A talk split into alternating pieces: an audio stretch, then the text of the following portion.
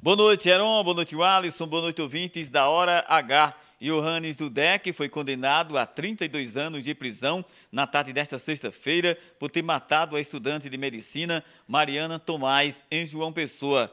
Foi o que decidiu o júri popular que começou ontem e se estendeu até hoje. Dudek foi pronunciado pelo homicídio da estudante Mariana Tomás. Ele ainda responde pela qualificadora de feminicídio.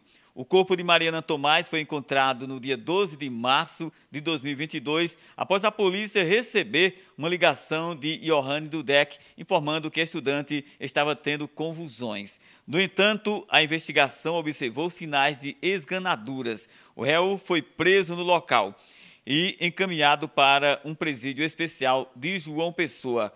O relatório final do inquérito indicou os crimes de feminicídio e estupro.